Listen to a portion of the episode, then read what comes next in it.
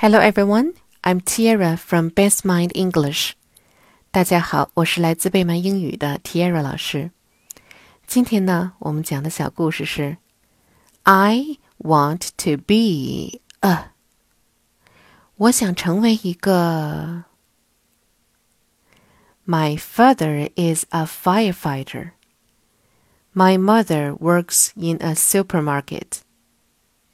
My grandfather works at City Hall, and my grandmother works in a daycare center. My neighbor drives a taxi. I am not sure what I want to be when I grow up. I like animals, so maybe I'll work in a zoo or be a vet. I also like food so maybe I can be a waitress or a chef.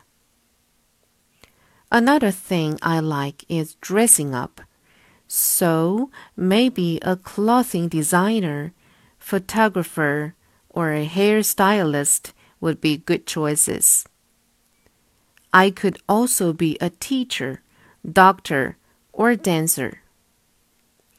My grandmother told me if I study hard, I will have more choices about what I want to be when I grow up.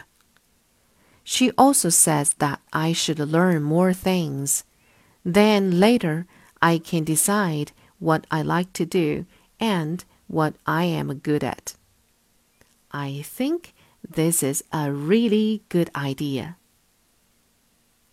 Word list Daycare Center Daycare D A Y C A R E, Daycare Center. C E N T R E. Daycare center means a place where parents who work can take their children to be taken care of. Chef. C H E F. Chef. Chef means a person who cooks in a restaurant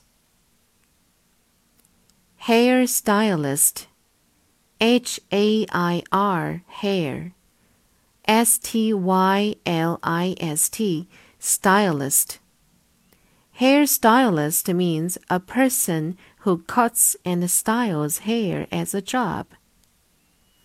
好了，今天的故事就到这儿了，晚安喽，Good night。